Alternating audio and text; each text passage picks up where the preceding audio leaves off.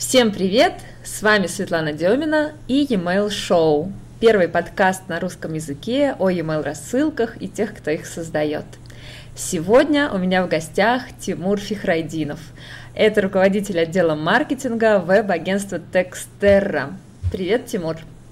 Здравствуйте, Светлана! Всем привет! Слушателям привет! Знаете, Тимур, э, ваши читатели постоянно предлагают э, рассылки Текстерры в качестве номинантов на премию e-mail маркетолог года, которая пройдет 9-11 сентября. Мне кажется, что это наивысшее признание для автора рассылок. Да, очень приятно слышать. Вот. Э, обязательно этот подкаст еще услышит Евгения Крюкова, автор большинства выпусков нашей рассылки. И да, я не знаю. Это э, когда вы мне сказали об этом, я, честно говоря, был немного в шоке. То есть я знал, конечно, что э, подписчики у нас очень лояльные все, все очень любят рассылку, постоянно получаем обратную связь.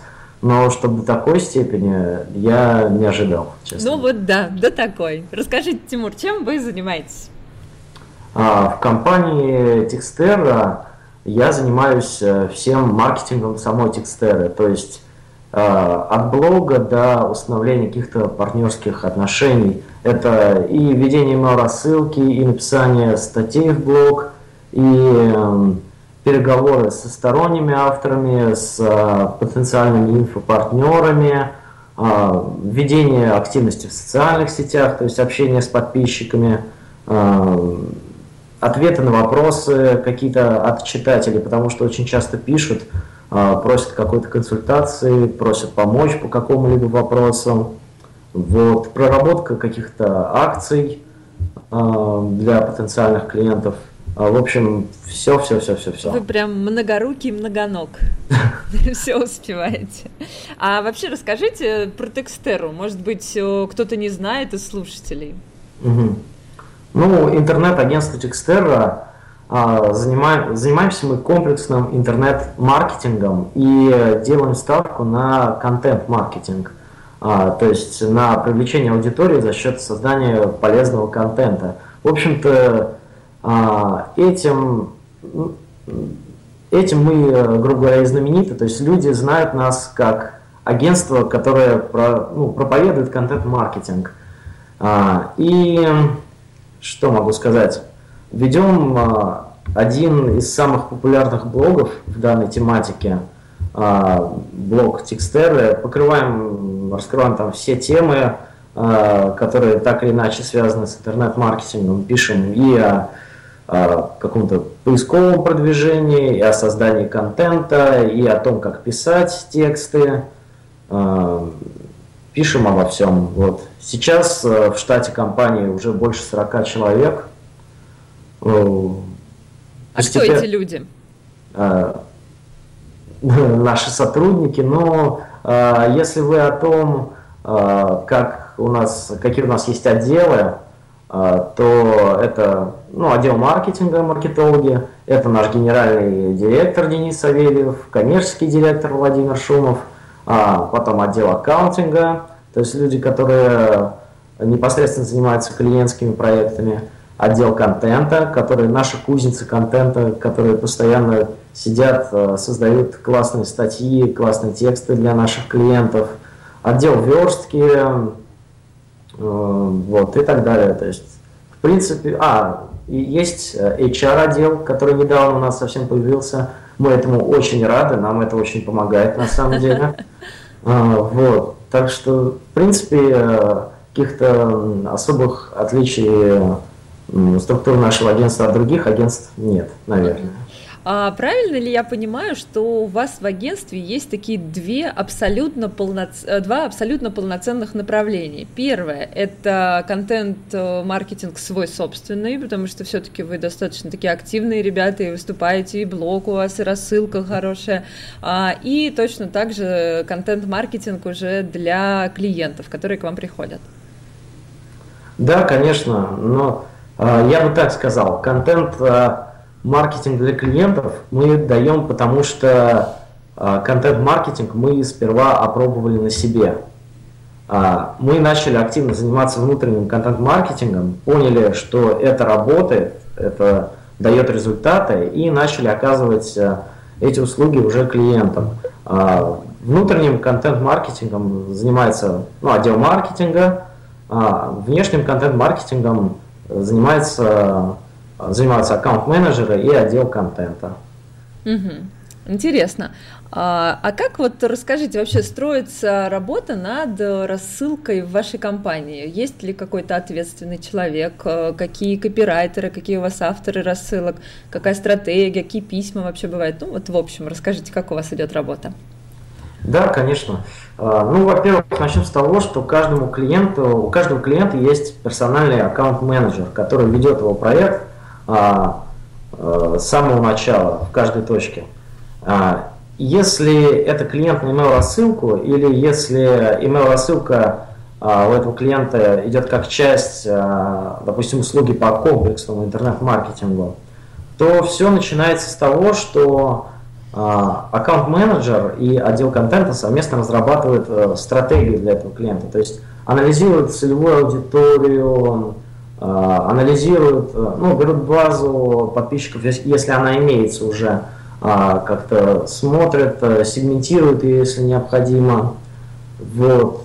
Дальше, если есть необходимость сегментирования, часто такое бывает, что под разные сегменты базы приходится писать разную стратегию, и в том числе контент-план.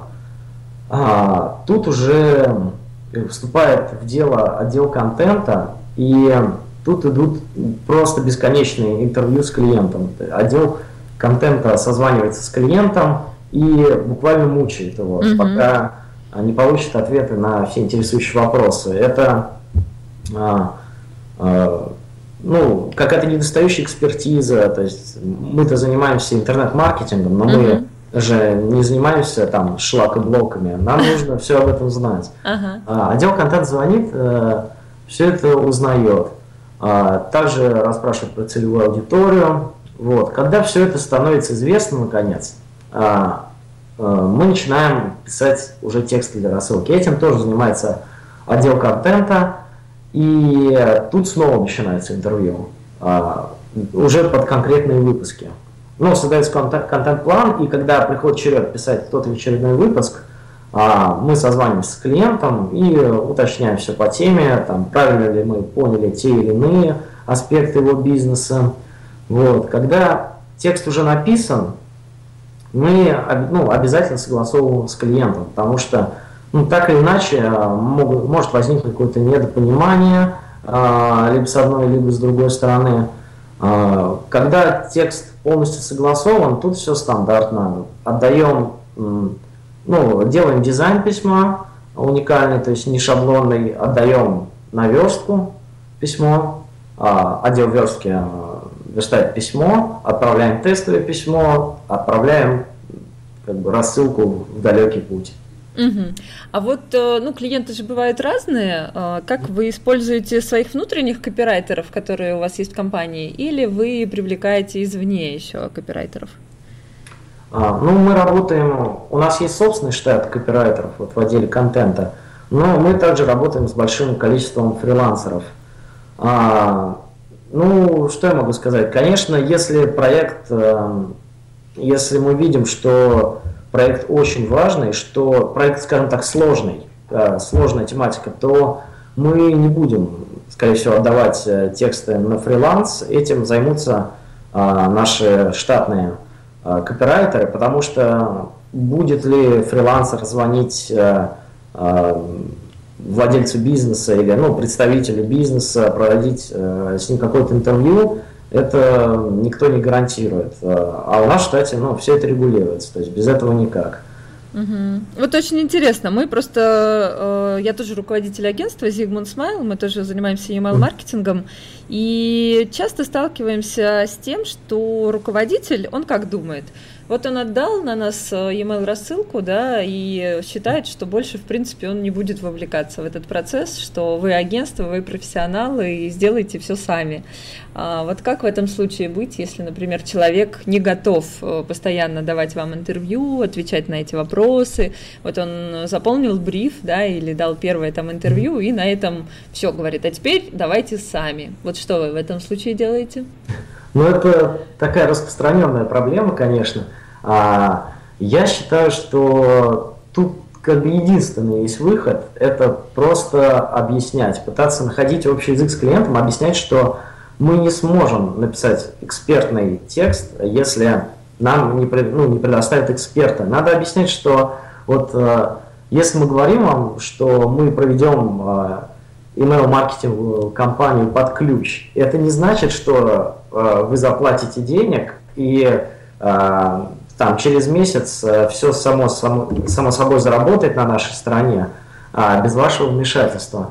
Я считаю, надо просто как-то обучать клиентов, и причем делать это а, на очень ранней стадии, чтобы а, клиенты сами понимали, что их ждут эти интервью, что их, э, из них от них будут требовать экспертизы, а, что им придется выделять какое-то время на общение с нами. А, у нас на сайте, например, а, а, где-то, честно, вот не помню где, есть даже ну, строки о том, что мы вас замучаем. И вот я, я, я считаю, что у каждого агентства должны быть такие строки. Ну, каждое агентство должно сразу предупреждать, что просто так не отделаешься. Угу. А, когда я готовилась к этому интервью, я задала а, вопрос в закрытой группе, в которой у нас email-маркетологи, копирайтеры, и вот Ольга Яковлева спрашивает, а, просила задать вопрос такой, а, а как вы работаете с правками? Вот бывают адекватные правки, да, а, а бывают правки, когда клиент пишет, ну не знаю, не нравится мне письмо. Ну то есть мы, например, правили, правили, правили, и в конце он говорит, ну мне вот что-то не нравится. Вот как быть вообще? Вот как, какая у вас вообще механика работы с правками? Это очень многих интересует, потому что нас слушает огромное количество и email-маркетологов, и копирайтеров. Угу. А, так, а, ну, во-первых, начну с того, что правки мы всегда принимаем а, вне зависимости от степени их адекватности. Я сейчас объясню. То есть адекватные правки мы принимаем всегда и вносим их до тех пор, пока результат не удовлетворит и нас, и клиента. И, и бывают случаи, вот как вы сейчас описали, когда ну там что-то не так, ну понравилось, но не очень, э, когда клиент сам не знает, что хочет и не может объяснить, что именно ему не нравится. А в этом случае мы как бы стараемся убедиться всеми способами, что текст получился вообще высшего класса. То есть а, мы отдаем его на вычетку а, разным людям, а, они там выражают свое мнение. Если мы полностью убеждены, что все хорошо, но вот клиент нас просит переделать то или это, мы пытаемся объяснить. Обычно этим занимается либо отдел аккаунтинга, либо отдел контента. Мы пытаемся объяснить свою позицию. То есть а, да, конечно, если вы будете настаивать там очень долго, ладно, мы внесем, но вы должны понимать, что это, возможно, не принесет желаемого результата. А, а если мы оставим так, как э, хотим мы, то мы, ну, мы, конечно, не гарантируем, потому что в нашей сфере что-то давать какие-то гарантии вообще а, стопроцентно это я считаю, не очень хорошо. Непрофессионально, вот. да. Да, непрофессионально. Вот. Мы, конечно, не гарантируем, но вот мы считаем, что а, с помощью нашего варианта мы добьемся этих результатов. И если нет, мы за это отвечаем головой. То есть тогда, если не добьемся, и окажется, что мы ошиблись, тогда тут уже будет совершенно другой разговор. Вот. К счастью, чаще всего удается прийти к соглашению, и как-то работа идет без негатива. Хотя бывали случаи, когда а, ну, пришлось, приходилось прощаться с клиентом из-за вот таких ситуаций, из-за того, что они постоянно повторялись, повторялись, повторялись, и в итоге ни результата, ни а, там, удовольствия клиента, ничего, приходилось расставаться. Угу. А я вас очень хорошо понимаю в этом плане, конечно, да, адекватность очень сложно измерить, это сложно да, измеримый да, да. показатель. А, мы вот приходим к такому выводу, часто договариваемся с клиентами, что если у нас есть какое-то недопонимание, то а, в таких случаях мы иногда делаем АБ-тест. э, делим угу. рассылку на две части, да, делаем то, как мы считаем нужным, и то, как считает нужным клиент, и смотрим в итоге, что лучше срабатывает. Кстати, бывает по-разному. Иногда действительно правка, которая кажется нам странной, э, в тематике клиента оказывается, что действительно вот, вот, вот так вот он это работает, и он угу. чувствует иногда рынок лучше. Угу. Э, интересно, а сколько человек вообще у вас работает над одной рассылкой? А, ну, над одной рассылкой, а, сейчас вот я прям по пальцам пересчитаю, ну, это аккаунт-менеджер, который ведет проект, а, потом это копирайтер, а, а ну, редактор, который а, а составляет контент-план, контент-стратег, который составляет тоже email-стратегию, потом сам копирайтер. А, подождите, подождите, а редактор и контент-стратег – это разные люди? Да, у нас в штате это разные люди. Угу, так. А, скажем так, а, редактор выполняет э, роль копирайтера, но занимается еще и вычеткой, и корректурой. Вот. Э, продолжу про корректуру. У нас есть э, в штате корректоры, которые ну, не занимаются написанием текстов, а занимаются только тем, что вот, э, ну, занимается корректурой, корректирует чужие тексты. Uh-huh. Обычно это один человек, который ну, тоже вовлечен а, в процесс создания рассылки. А, дальше рассылка передается ну, дизайнеру, верстальщику, и, в принципе, все. Если надо, я сейчас могу как бы снова все это посчитать, назвать точные цифры, но это Понятно. 5 шесть ага. Э, человек, иногда семь. Угу. А сколько примерно времени вот у вас уходит на создание одного письма? Вот, э, вот у нас появилась идея, о чем написать, да, и вот через сколько это письмо будет готово? Ну, так, в среднем. Ну, вы знаете, это все э, зависит, конечно, от тематики, а, зависит от сложности бизнеса клиента, зависит от того, Давайте возьмем сколько... рассылку вашу, вот прям рассылка Текстера, да? да. Угу. Скажем так, есть идея, и лично я пишу рассылку, у меня на написание текста, на подбор скриншотов, на поиск каких-то необходимых данных, если это нужно, у меня уходит э, где-то 3-4 часа. Угу. Бывает существенно меньше, бывает существенно больше. Э, тоже в зависимости от темы. Потом где-то еще час верстка и минут, наверное, 30-40, чтобы все перепроверить, и потом отсылаем. То есть, грубо говоря, рассылка у нас выходит по понедельникам, а в 11 часов э, утра по московскому времени я сажусь писать рассылку, и часа в два, в три она уходит обычно. Угу. А, то есть вы сами, да, делаете дизайн, у вас получается тогда шаблон, наверное, вы используете, если у вас так быстро все верстается? Ну, у нас э, э, текстеровский шаблон. То есть мы сделали один раз шаблон uh-huh. э, уникальный себе и его используем. Uh-huh. Вот. Меняли, по-моему, э, один или два раза. Но вот один раз точно меняли, когда в прошлом году у нас был редизайн сайта и соответственно, чтобы ну, соответствовать новому стилю, новым корпоративным цветам, а, нам пришлось поменять дизайн и email рассылки. Угу. А, а как вообще, вот если взять рассылку текстеры, а, как выглядит стратегия? Вот а, как вы подбираете темы, а, какие письма для вас обязательны, какие вы иногда используете, что лучше всего работает? Угу.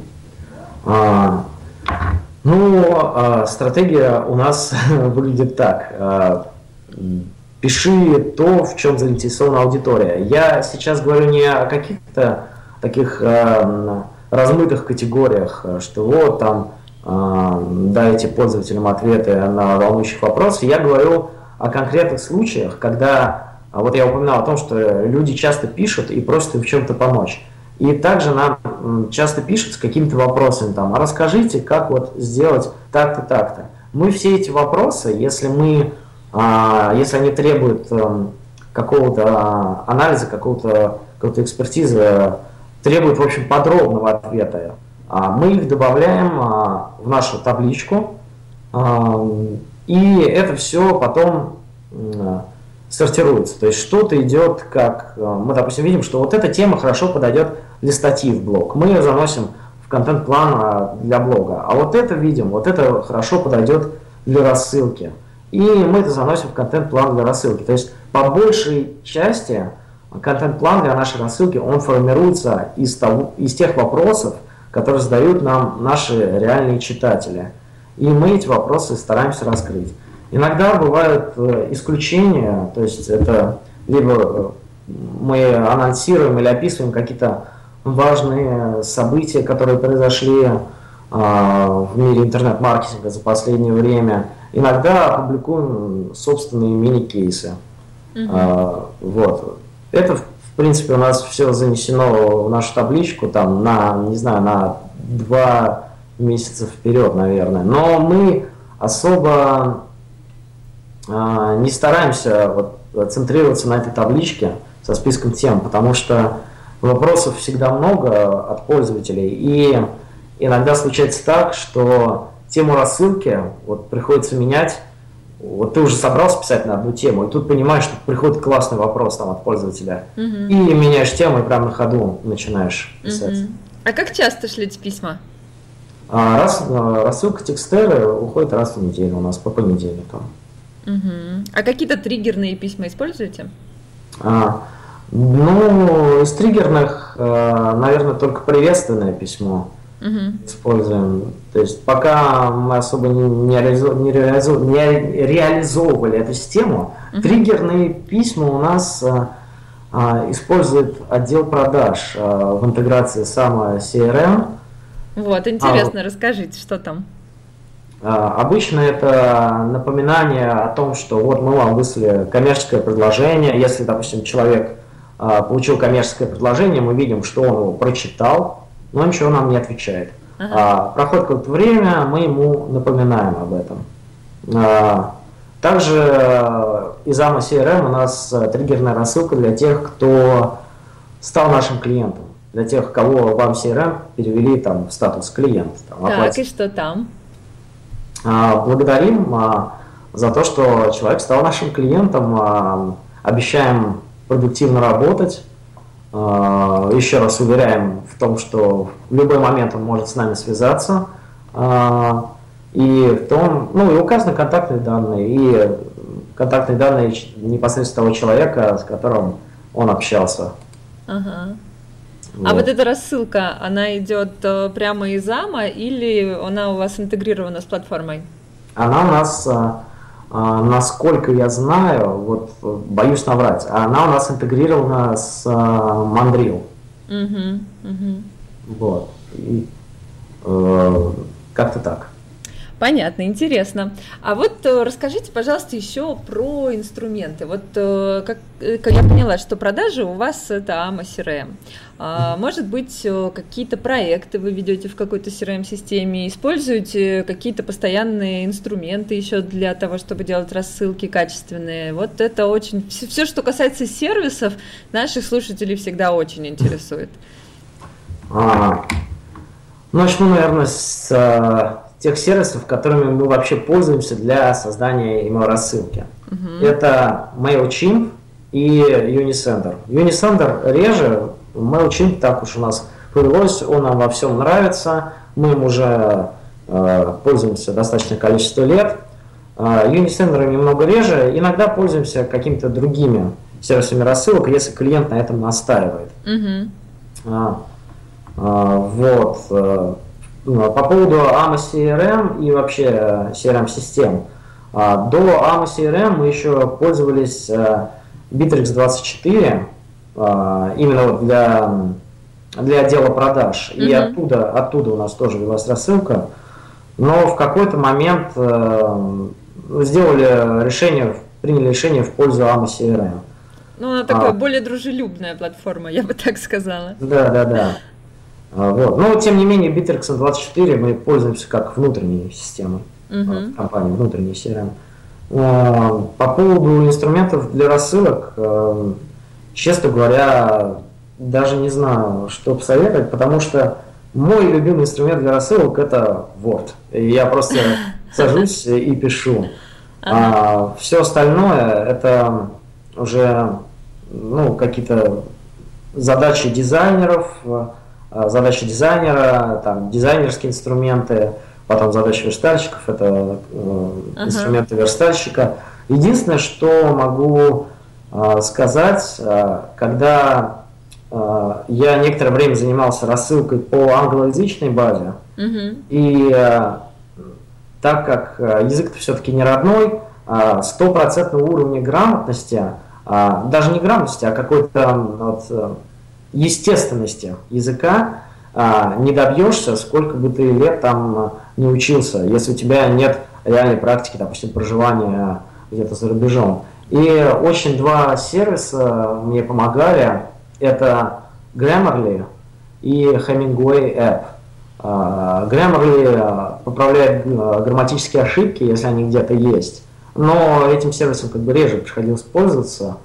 А вот Hemingway это очень, грубо говоря, аналог нашего главреда. Uh-huh. То есть э, сервис, который удаляет все стоп-слова, выделяет все стоп-слова в тексте, выделяет какую-то необъективную оценку, перегруженные конструкции, э, пассивные конструкции, потому что почему-то э, за рубежом очень не любят пассивные конструкции, даже в малых количествах. Угу. И этот сервис меня прям как вот палочка-выручалочка. Я туда вставлял свой текст, смотрел на проблемные, момент, проблемные моменты и если надо, переписывал. А вот интересно, э, есть ли кардинальные отличия между подходом к рассылкам э, на англоязычном рынке и в России? Угу. А, ну тут же, опять же, все зависит от аудитории.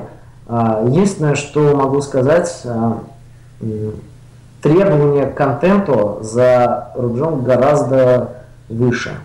То есть, если вы почитаете, если вы подпишетесь на блоге на самые там знаменитые блоги, допустим, по интернет-маркетингу, а, на их email рассылки, на того же Брайана Дина, то вы просто с ума сойдете от их рассылок. Это что-то невероятное. Интересно, Они... интересно, какая, как называется правильно этот блог? А, автор блога зовут Брайан Дин, ага. а блог называется backlinko.com. Угу. А, пишет он очень редко, а, раз в месяц, иногда даже реже. Но это каждый раз просто взрыв какой-то.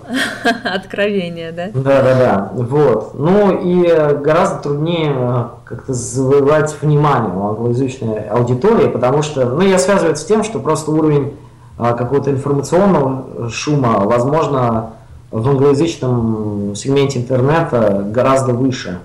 Люди просто подписываются на рассылки постоянно, потом же забывают, забывают, что они, на что они подписались. И вот если не написать какую-то такую тему письма, прям вот э, шикарную, то никто письмо не откроет. Но в то же время люди э, гораздо терпимее как-то. То есть, э, если в email рассылке это ошибка или что-то не понравилось, к тебе всегда вернутся с обратной связью и расскажут тебе об этом. А, Причем расскажут в таком позитивном ключе. Типа, вот, ребят, там у вас такой косяк, а, вот я вам сообщаю, надеюсь, это поможет. А, в принципе, все. Был случай, например, когда я увидел, только начал вести рассылку англоязычную, увидел, что человек отписался и пишет такое, что вот там, я никогда на эту рассылку не подписывался. Ну, в MailChimp комментарий к отписке. Uh-huh. А я написал ему лично на почту и спросил, типа, вот вы же подписывались у нас вот на этой форуме, скинул страницу, человек принес свои искренние извинения и обратно подписался на рассылку. Меня это очень удивило. Да, интересно. А вот интересно еще, как вы считаете, всегда ли нужен контент-план?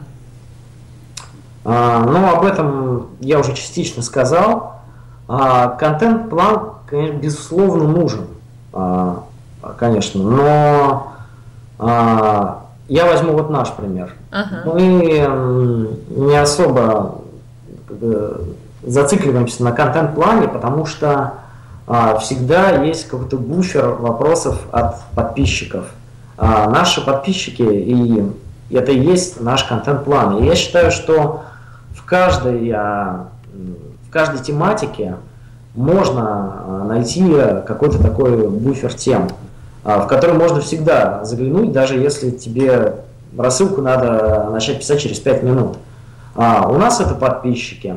Где-то это могут быть там профильные форумы, заходят активные, заходишь там на форум и смотришь, чем интересуются люди по твоей тематике. Это могут быть какие-то сервисы вопросов и ответов. Вот я, например, постоянно пользуюсь сервисом quora.com.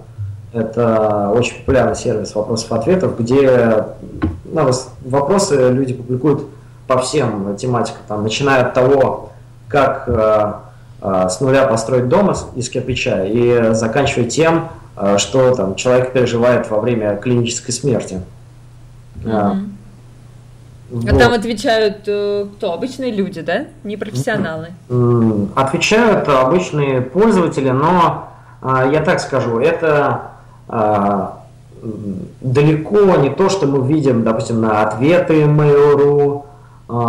Или вот да, чем... первое, что пришло в голову, это Mail.ru. На чем, на чем таком. То есть там модераторы всегда очень строго следят за тем, чтобы ответ содержал экспертизу. Если ответ не содержит экспертизу, или а, модератор видит, что человек дает ответ вообще не по своей теме, а, ну, не по тем, допустим, интересам, которые у него в профиле указаны, этот ответ могут э, скрыть просто от других пользователей. Угу.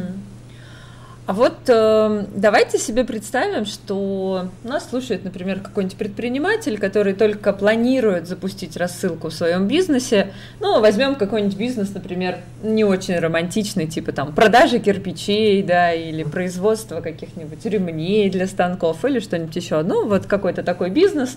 И человек думает, я вот не понимаю, контент, это, конечно, все прекрасно, в маркетинге контента море, э, но какой может быть контент вообще, например, в кирпичах?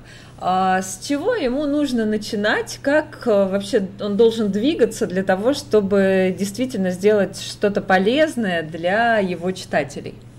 Угу. А, ну, лично я считаю, что интересный контент а, можно создать а, в любой тематике, и тут а, совершенно неважно, это кирпичи или это а, интернет-маркетинг. А, главное тут а, просто копнуть в тему поглубже. Например, а, если человек продает кирпичи, понятно, что можно рассказать там о кирпичах, но это не займет больше, чем один выпуск рассылки. Ну да, один, два, три максимум. Да, но тут надо проанализировать целевую аудиторию. Кто целевая аудитория этого бизнеса? Зачем им нужны эти кирпичи? Допустим, мы выясняем, что среди целевой аудитории а, есть а, какие-то строительные компании, есть а, какие-то частные лица. А для частных лиц а, можно пускать информационную рассылку. А, например, за, ну, зачем частному лицу вообще кирпичи? Чтобы что-то строить. Ну да. А можно а, писать какие-то гайды небольшие, потому там, как сделать хорошую кладку, а, какие кирпичи для этого нужны, какие растворы. А. Сравнение кирпичей, да, разных заводов, например. Да, да, да, конечно.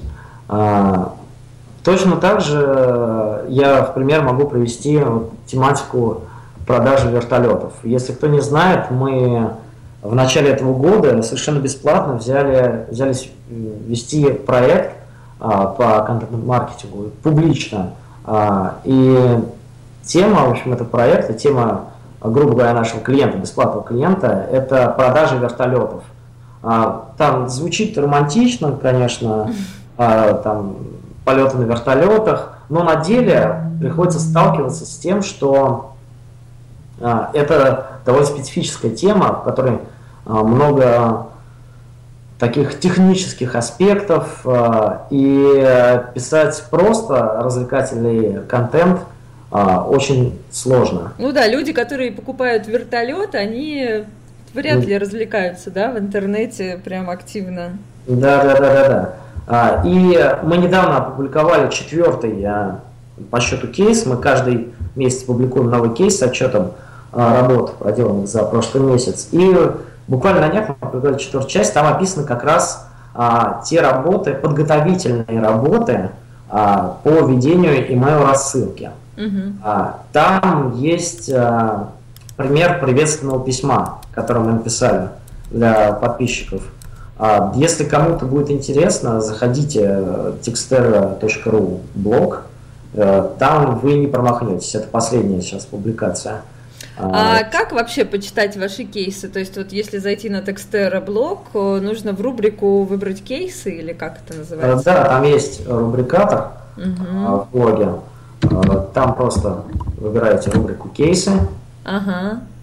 И там в принципе, увидите весь список. Если э, вам интересен вот кейс, вот этот публичный проект про вертолеты, то вы можете просто зайти в любую часть, вот она сейчас самая верхняя, и там в начале будут ссылки на предыдущие части. А вот э, тоже интересно, как правило, бывает сапожник без сапог, да, вот э, вроде бы делаешь e-mail рассылки, у тебя куча кейсов, но руки до этого не доходят. Вот расскажите, как у вас идет работа над созданием кейса? Вот как создать кейс, который будет интересно читать? Угу. А, ну, тут самое главное разделять. А, кейс мы пишем внутренний или внешний. То есть, а, если это кейс внутренний, по а что значит внутренний и внешний? А, я объясню. Внутренний – это кейс текстера, то есть а, кейс по работам, которые мы проводили для самой текстера. Uh-huh. А, наш собственный ну, опыт, поставленный на нашем бизнесе uh-huh. и описание этого опыта. А, внешний – это описание работ для клиентских проектов. Давайте внешний возьмем. Вот здесь uh-huh. больше особенностей. А, я сейчас как раз начинаю писать кейс, и, кстати, по email рассылке.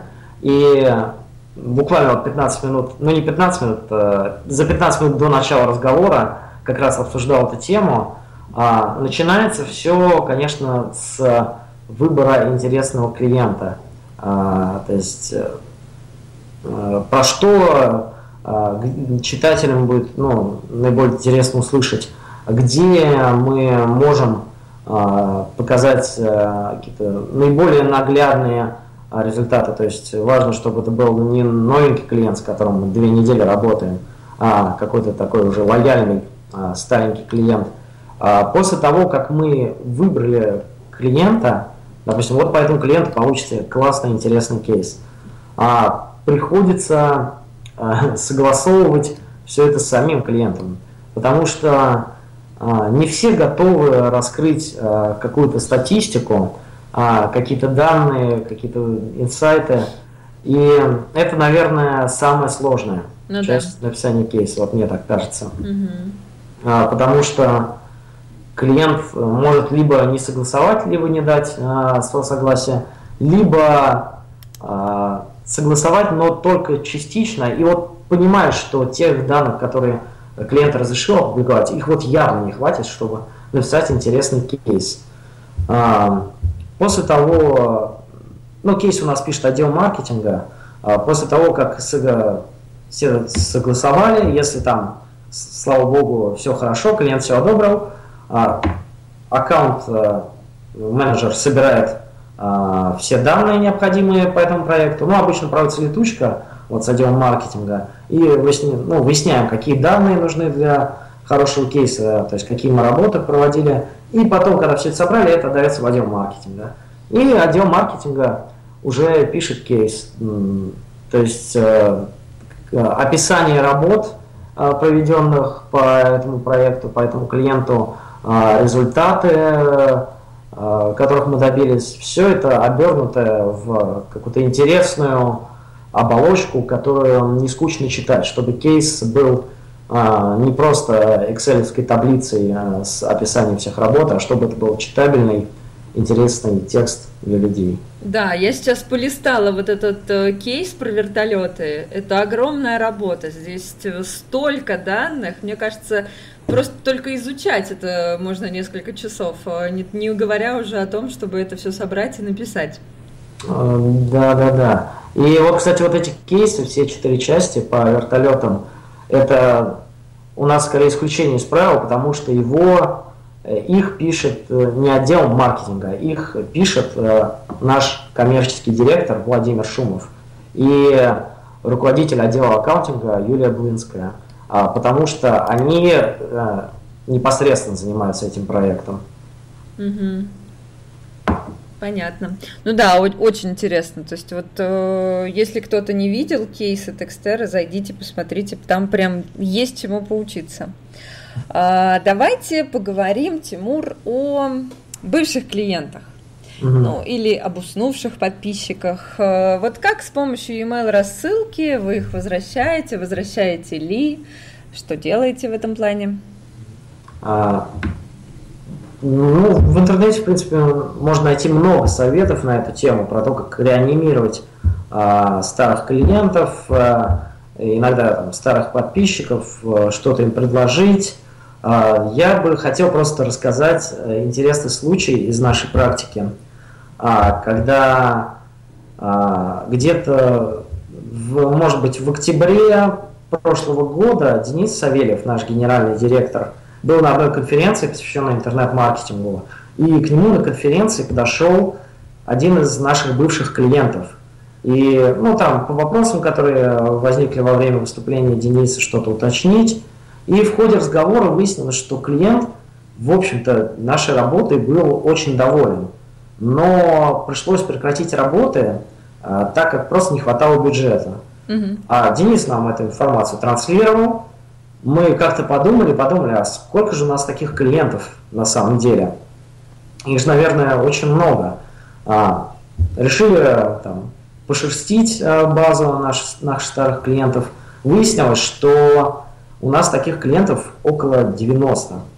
А, мы собрали 90 вот таких клиентов, которые остались довольны нашей работой, но прекратили с нами работу из-за недостатка бюджета. Uh-huh. А, приняли решение вернуть их с помощью email рассылки.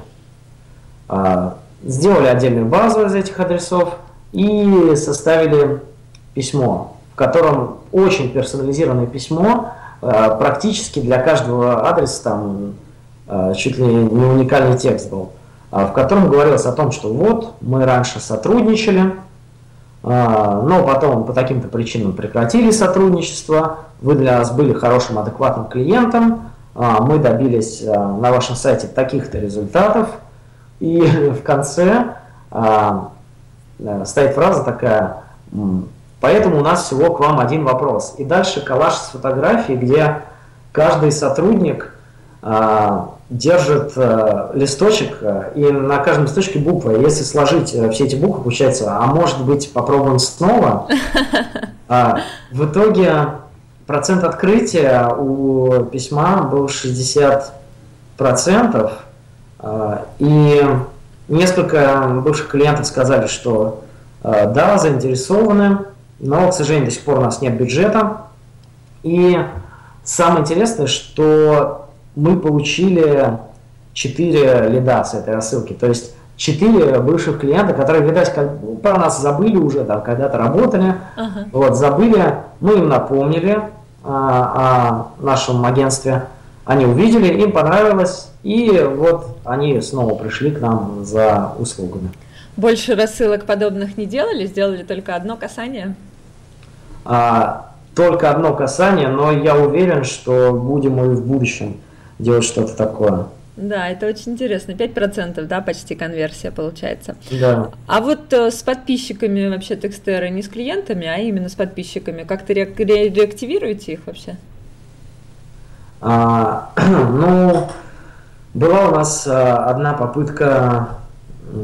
А, да, да. А, мы... Был у нас такой опыт, когда мы а, подписчикам наименее активным напомнили, что там вот а, не хотите ли э, начать читать нашу рассылку. Я не, вот честно не помню, какая тема письма была, но посыл рассылки был в том, что а, вы не открывали наши письма, там, если хотите отписаться, вот можно здесь. Если не хотите, там, давайте, э, у нас классный контент, в общем, не пропускайте. И э, а наиболее активным подписчикам, наоборот, э, рассылали письмо, что вот вам пришло, э, присвоен VIP статус. про то, что вы один из наиболее активных подписчиков в нашей базе, и для вас действуют определенные плюшки. Uh-huh. То есть, там, ссылки, ой, ссылки, скидки на наши услуги. Вот. А так пытались подписывать людей, которые были на нашем сайте, но не подписались на ссылку, пытались с помощью ремаркетинга uh-huh. подписывать, вот, но не очень удачный эксперимент был. Вполне возможно, что повторим, а, но уже как-то с, други, ну, с другими баннерами, а, с какими-то другими настройками, потому uh-huh. что а, мы подписали, конечно, часть людей, но это вышло очень дорого. Чуть ли не 100 рублей за подписку вышло. Да, дорого. А как вообще подписываете людей? Где у вас формы стоят? Э, как набираете базу? Угу. Ну, форма у нас стоит э, в шапке сайта, э, основная, из которой больше всего подписок приходит. А, потом э, у нас есть отдельная страница в блоге, где описывается 7 причин вообще подписаться на нашу рассылку угу. а, где подробно расписано, так, что вам даст подписка это. Э, там тоже есть а, несколько форм, и в принципе все. А есть... не собираете через ивент-маркетинг как-то базу, вебинары и так далее? Нет, к сожалению, пока опыта такого не было. Было, конечно, много идей, но до реализации пока не доходило. Понятно. А еще вы мне говорили, когда мы вот готовились к подкасту, что есть у вас какая-то история про то, как нерелевантный контент в рассылке может помочь выстроить отношения с аудиторией. Расскажите, что это? А, тут я хочу привести два примера, просто я не мог обойти их стороной. А, Первое это Джеймс, рассылка Джеймса Алтушера или Альтушера, не знаю, боюсь неправильно сказать, Альтушер, да. Это автор а, книг про бизнес, там, про какое-то саморазвитие, и его рассылка это практически, она практически как дневник, она напрямую не связана с тем, с тем продуктом, который он продает. А, если вот почитать некоторые выпуски, это такое ощущение, что читаешь вот такой дневничок, который кто-то запрятал и не хочет, чтобы его никто читал. Это просто описание каких-то историй из его жизни, эмоций, которые он каждый день переживает. И, насколько я знаю, за рубежом он безумно популярен. А, вот э, я вот сейчас смотрю, про него статья на Википедии есть, причем и на русском языке тоже. А, и второй случай, вот что меня поразило, недавно просто наткнулся на статью, Джона Морроу э, про силу, казалось бы, бесполезных историй. Mm-hmm. И там он описывает рассылку знаменитого копирайтера Гарри Хелберта. Э, как, ну, его рассылка была про то, ну, рассылка для копирайтеров, рассылка от копирайтера для копирайтеров, то есть советами, как писать, как создавать сильный текст. И тут приводится отрывок из э, рассылки этого Гарри Халберта, где он пишет, как он а, после тренировочного зала пошел в какую-то кафешку, съел там стейк, а, и потом ему э, захотелось подраться с каким-то мужиком э, в этой, в этой кафешке. То есть, казалось бы, при чем тут вообще эта история? Он так все это, вот я сейчас читаю, он все это очень сочно описывает, mm-hmm. про то, что он разозлился вообще без причины, там у него а, чуть ли не лицо покраснело, а, но он в конце концов совладал с собой и не стал лезть драку. И дальше Джон Морроу дает а, как бы такое объяснение, ну, свое мнение по этому поводу, зачем вообще это было написано. А написано это было за тем, что целевая аудитория вот, Гарри Халберта была в основном, ну, состояла в основном из мужчин. И вот таким письмом, а, в котором он описывает а, Гарри, что хотел просто подраться без причины, он а, как бы становится ближе к своей целевой аудитории. Uh-huh. А, то есть а, сидит э, такой мужчина, э, копирайтер, допустим, уставший после работы, после какого-нибудь сложного клиентского проекта, хочет э, кому-нибудь дать в нос, там, заехать. И тут ему приходит, приходит вот такое вот письмо. И он понимает, господи, да это же свой парень. Э, я, честно, не знаю, как что-то подобное можно реализовать э, в интернет-маркетинге, например. Но я считаю, что это прекрасный пример вот того, как, казалось бы, нерелевантный контент может выстраивать отношения с аудиторией. Да, да, да. В этом плане у меня тоже есть такой пример. Э, я активно достаточно веду страницу в Фейсбуке и вообще не пощу там ничего про работу. Ну, вообще про email-маркетинг, uh-huh. там ничего нет, все про жизнь, да, какие-то размышления о жизни, какие-то события и так далее я заметила такую историю. Как только я прекращаю что-то постить и ухожу с головой в работу, заявки, которые приходят, э, ну, количество заявок, их уменьшается. Как mm только я начинаю что-то более-менее активное рассказывать на абсолютно отдаленные темы, а, тут же приходит наша теплая целевая аудитория, да, оставляют заявки. Это люди, которые, ну, они считают, что они меня уже очень хорошо знают, они уже готовы пользоваться услугами нашего агентства. И, в общем-то, вот так вот, да, нерелевантный контент приводит клиентов в компанию.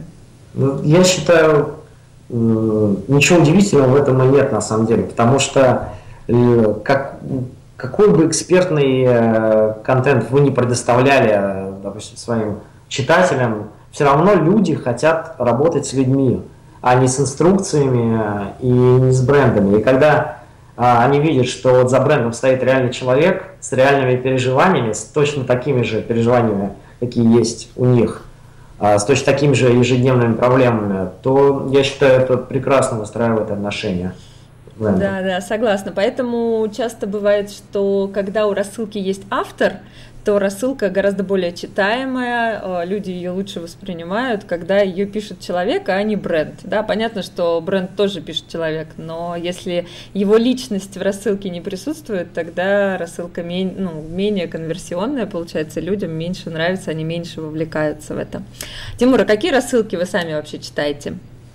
Ну, одна из моих любимых рассылок, это, как я уже сказал, Джеймс Альтушер, то есть Э, читаешь как будто чей-то дневник.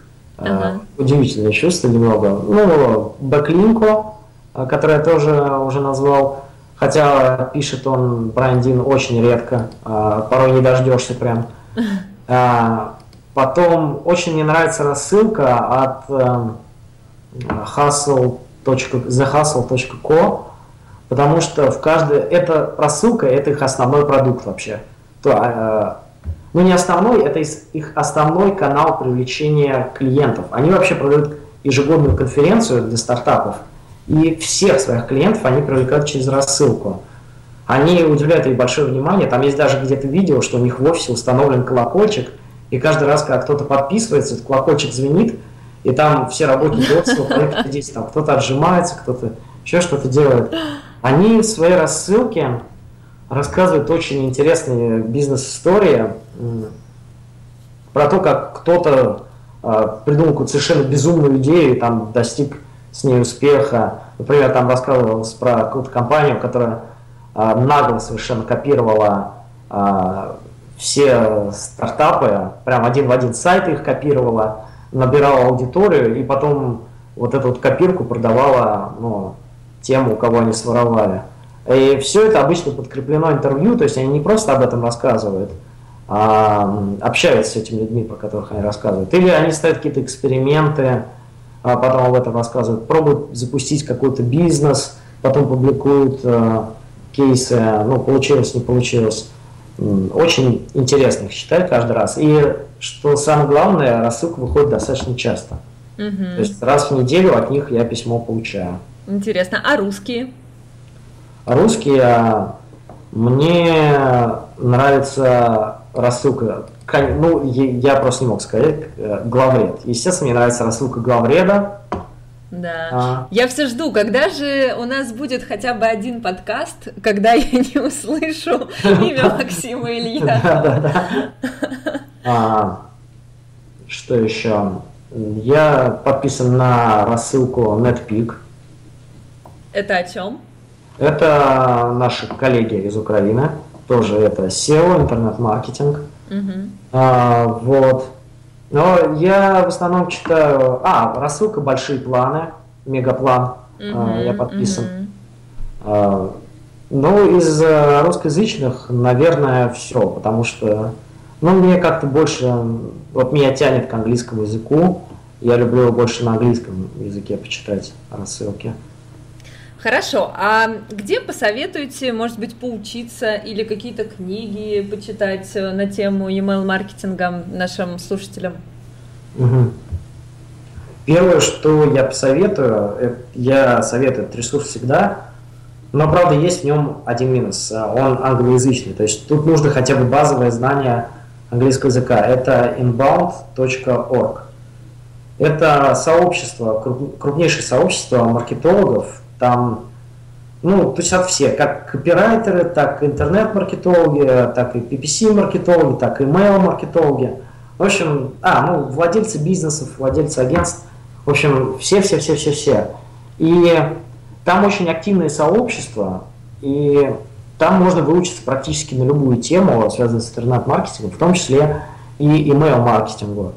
А там, во-первых, делится самым свежим и самым интересным контентом, ну, реально хорошими статьи, не такими там 10 а, э, способов там не ошибиться 10 раз в одном предложении, а на самом деле интересные, полезные статьи. И самое интересное это секция обсуждений вопросов, там, где можно задать практически любой вопрос, например, по email-маркетингу, там, а почему там вот так-то, так-то, или а как вы думаете, если сделать там вот так-то, набежит куча email-маркетологов, которые дадут подробнейший ответ на этот вопрос, да еще и с примерами из своей практики. То есть, а мы там вот сделали по-другому, у нас не сработало. А, я считаю, что всему Рунету э, надо туда устремиться, ну, тем, кто занимается маркетингом, потому что а, сильного, большого такого серьезного знания английского языка не требуется. Uh-huh. А, вот. А, Может в принципе, быть, тренинги да. какие-то, курсы, еще что там? Угу. Ну, из тренингов, а, наверное, я бы упомянул нетологию. А, конечно, сам я там курс не приходил, но я знаю, у нас в офисе очень многие сотрудники – учились и сейчас учатся в нотологии. А насколько я знаю, там в том числе есть и по email маркетингу. Да, есть. Я там записывала пару занятий. И там хороший курс по email маркетингу, я соглашусь. Угу. Вот. В принципе, все. Угу. Поняла. Ну. А какие ваши вообще любимые книги? Ну, может быть, не по маркетингу, вот вообще угу. три любимых книги.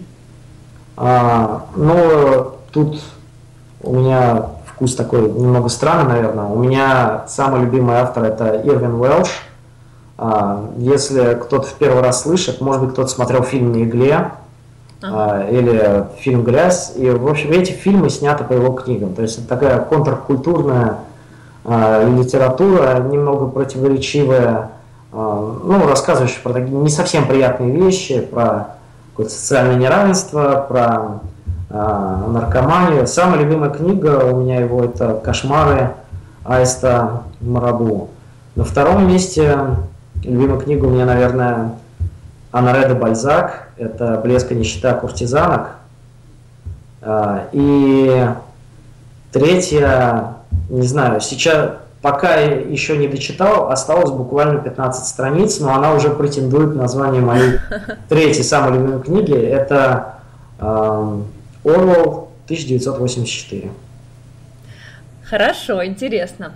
А, спасибо большое, Тимур. Давайте тогда будем заканчивать. Все ссылочки и названия, которые прозвучали в этом подкасте, мы опубликуем а, в нашем блоге emailshow.ru slash blog, куда мы будем выкладывать все подкасты. А, там же будет расшифровка этого подкаста, если вдруг вы захотите что-то перечитать или вернуться к этому моменту.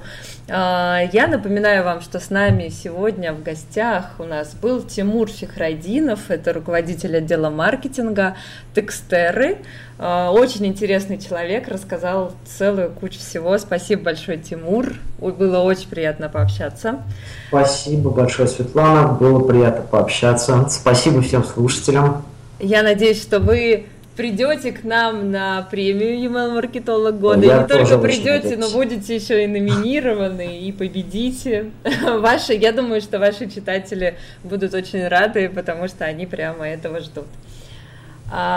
Всем спасибо, с вами была Светлана Демина и Email Show, первый подкаст на русском языке о email рассылках и тех, кто их создает. Пока-пока!